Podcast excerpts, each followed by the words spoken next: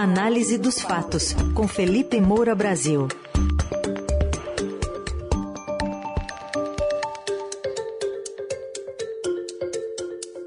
Análise dos assuntos políticos mais importantes do dia. Dois deles envolvem o churrasco no Planalto, com o espeto no rodízio no Ministério da Educação e na Petrobras. E tem também o recuo do TSE na censura do Lola Palusa. Estamos aqui já com Felipe Moura Brasil. Bom dia, Felipe. Salve, salve, Ryzen, Carol, toda a equipe da Eldorado FM, melhores ouvintes, é um prazer falar com vocês de novo. Gostei da analogia do churrasco. churrasco, tá queima, grelha churrasco queima a cara também, tem que tomar cuidado. É, pois é. Falou que colocaria a cara no fogo pelo ministro da Educação, Milton Ribeiro. Daqui a pouco tinha virado meme ali com a cara incendiada. Toda enfaixada, né? Tá rolando é. agora. Bom, fala um pouquinho então pra gente, né, dessa mudança e dessa carta, da forma com que foi feita essa substituição, apesar do presidente ter reafirmado a sua confiança. Ontem a própria é, primeira-dama também falou que confia muito na história, né, de, de Milton Ribeiro. Queria que você falasse desse, dessas negociações que envolveram a troca de, de ministro. É, olha, o Flávio Bolsonaro também dizia que o Fabrício Queiroz era um homem honesto, em quem ele confiava. Então isso é um padrão aí na família Bolsonaro. Alguém sai para defender aquele que vinha é, trabalhando em razão da sua própria indicação. A Michele Bolsonaro, assim como André Mendonça, antigo AGU, depois ministro da Justiça e Segurança Pública, depois AGU e hoje ministro do Supremo Tribunal Federal, foram aqueles que sustentaram a indicação é, do Milton Ribeiro, então estão aí defendendo. Até porque, é sempre bom a gente lembrar, o Procurador-Geral da República, Augusto Ares, foi indicado pelo próprio Jair Bolsonaro. É, então, há um certo controle é, das próprias investigações por parte do governo. Agora tem que ver para onde o Milton Ribeiro exatamente vai, já que fora do cargo de ministro ele pode ficar sem o foro privilegiado. Então vamos ver se as investigações avançam. Agora também existe um certo uma certa ascendência do bolsonarismo sobre a Polícia Federal. Então, é, eles têm muita confiança de que isso não vai dar em nada e, se der, vai é, manchar apenas a, a reputação e, obviamente, a, é, a, a vida em razão dos elementos descobertos dos pastores aliados, aqueles que estavam intermediando a liberação de verbas do Ministério da Educação para prefeituras em troca, segundo os prefeitos, é, de propina propina que variava ali com dinheiro vivo, quilo de ouro, construção de igreja e escola, é, e também essa compra de Bíblias. E ontem o meu comentário, aliás, estreiei aqui numa semana quentíssima, né? ele foi nesse sentido, de que a imagem do Milton Ribeiro é, nessas Bíblias editadas é, por um desses pastores era gota d'água. É, então ficava muito complicado para o Jair Bolsonaro mantê-lo no cargo. Agora, a gente sempre tem que ter em mente, para não se deixar levar por essas manobras é, de blindagem política e jurídica também, que Jair Bolsonaro foi o mandante do atendimento dos pastores, como diz o áudio do próprio Milton Ribeiro, agora ex-ministro da Educação. Então, Milton Ribeiro estava dizendo que foi um pedido especial do presidente atendê-los. E ele falava em atender no sentido de liberar. Ele depois tentou fazer um jogo de palavras, é, mas é, se você vir a frase, ele estava falando da prioridade de atender os municípios, e ali no sentido de liberação de verbo, e a segunda de atender aqueles pastores, né, o Arilton Moura e o Gilmar Santos. E a própria declaração do Milton Ribeiro tentando explicar esses fatos é, inclui uma confissão. Né? Ele falou: autorizei em 2021 o uso de minha imagem para a produção de algumas Bíblias para distribuição gratuita em um evento de cunho religioso. Não tinha nada que ter feito isso. E é claro que a investigação vai ter que apontar ali exatamente é, o dinheiro liberado pela prefeitura, porque está é, tá lá, inclusive, com agradecimento ao patrocínio da prefeitura.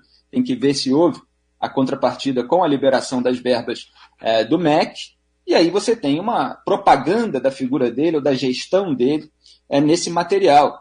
É, você tem aí uma hipótese de lavagem de dinheiro suja, sujo em livros bíblicos, como eu comentei ontem, talvez a imagem mais emblemática aqui da exploração é, política da religião para fins eventualmente criminosos. Né? É, até alguns políticos aí que estão se movimentando pela terceira via, como Alessandro Vieira, que foi para o PSDB, o próprio Sérgio Moro, é, ironizaram é, tudo isso e cobraram a, as investigações. O Moro disse, inclusive, que só a imprensa está trabalhando até agora. Aliás, é preciso dar, de fato, parabéns aos repórteres do Estadão, outros repórteres é, de outros veículos acabaram complementando. Se depender da claque bolsonarista, nada desses esquemas é descoberto. É, então, é, é, preciso compreender que o Jair Bolsonaro criou em diversos é, ministérios é, gabinetes paralelos. A gente viu isso durante a pandemia, principalmente na investigação da CPI, o gabinete paralelo no Ministério da Saúde, e a gente viu também o gabinete paralelo do chamado ódio, né, como acabou sendo batizado, essa turma aí que investe na desinformação e no ataque às vozes dissonantes, como eu, inclusive, que, aliás, fiz uma reportagem é, desbaratando é, todo esse esquema de você empregar em gabinetes aliados do bolsonarismo, em assembleias legislativas estaduais, quer dizer, o sujeito é supostamente assessor é, de um deputado bolsonarista. Mas, no fundo, ele está fazendo militância virtual, está fazendo propaganda sem dizer na internet que ele é assessor, que ele recebe dinheiro público e atacando adversários e jornalistas independentes. Então, isso é uma constante. É, e o Arilton Moura já teve, só em 2019, lá 19 vezes no Planalto, tem as fotos com Jair Bolsonaro. Então, era preciso investigar direito a relação do presidente. Mas o presidente sabe que ele tem as costas quentes. Outro assunto que está no noticiário do dia, Felipe, a troca no comando da Petrobras, que não é automática, né? O Conselho de Administração tem que aprovar. Mas, enfim, sai o general Silvio Luna, entra o economista Adriano Pires, que, pelo histórico, não é a favor de interferência nos preços, né, Felipe? É exatamente, é mais um truque de ilusionismo do Bolsonaro para fazer cena para sua base. É, quando houve a troca, é, lá em fevereiro de 2021, a Petrobras anunciou reajuste de 14,7% no diesel, 10% na gasolina, e o Bolsonaro, preocupado, sobretudo com a revolta dos caminhoneiros, anunciou a saída do Roberto Castelo Branco e a entrada de Joaquim é, Silvio Luna. Né? É, e quem acompanha meu trabalho sabe quantas vezes eu falei que não ia mudar nada.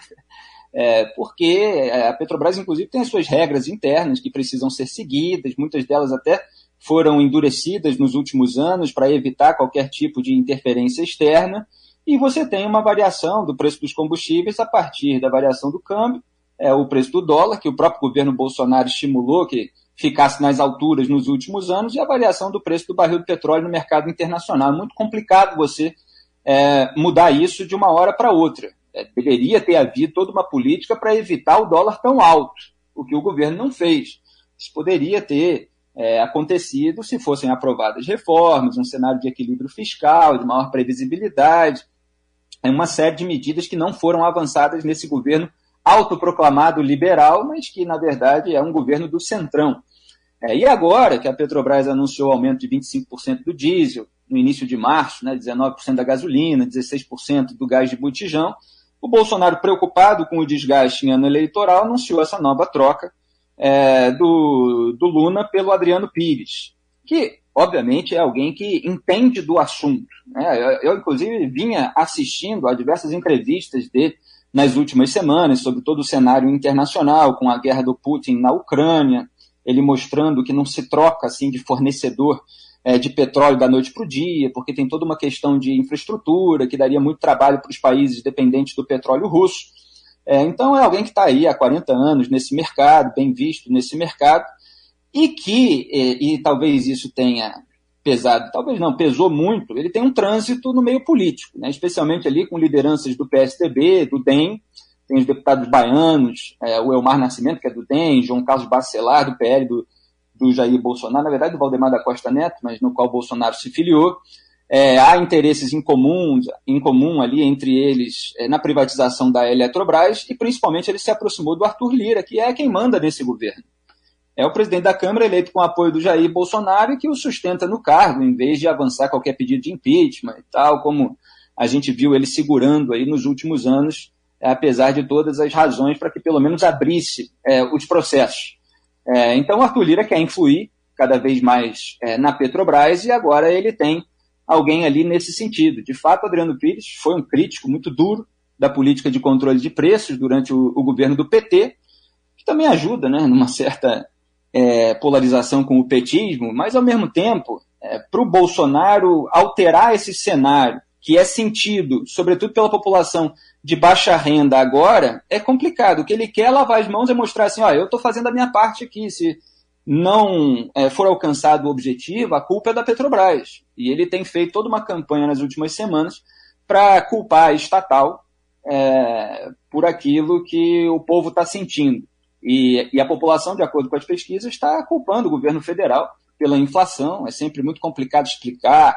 Commodities variam, preço do mercado internacional. Quando você sente no bolso, a responsabilidade recai sobre o governo. É, e você tem ali uma parcela desempregada, donas de casa que tem mais, é, que sentem mais ali a variação dos preços é, todos os dias, que estão rejeitando esse governo. Então ele está é, usando aí de bravata e tal, mas conseguiu alguém que pelo menos topa essas medidas é, de curto prazo adotadas pelo Congresso, essas variações aí é, em relação ao ICMS, isenção de diesel, é, Vale Gás, é, Bolsa Caminhoneiro, tudo isso o Adriano Pires tem abertura para isso, mas a gente sabe que não é aquilo que define é, o, o preço em maior escala. Felipe, ainda outro assunto para a gente tratar hoje. É tarde, né? O Lula Palusa já acabou, mas o PL desistiu da representação junto ao TSE que acusava os artistas lá de estarem fazendo propaganda eleitoral antecipada. E, e, se não tivesse retirado esse pedido, perigava haver uma derrota ainda maior, porque o ministro Edson Fachin tinha plano de levar esse, esse caso ao plenário da corte. Agora, quem orquestrou essa marcha ré do PL? Porque não pegou nada bem para o partido, do presidente para o próprio Bolsonaro, defender liberdade de expressão, propagar em eventos do governo, né, essa, essa retórica e depois apontar o dedo da, sobre censura, né, para quando a oposição faz algo parecido.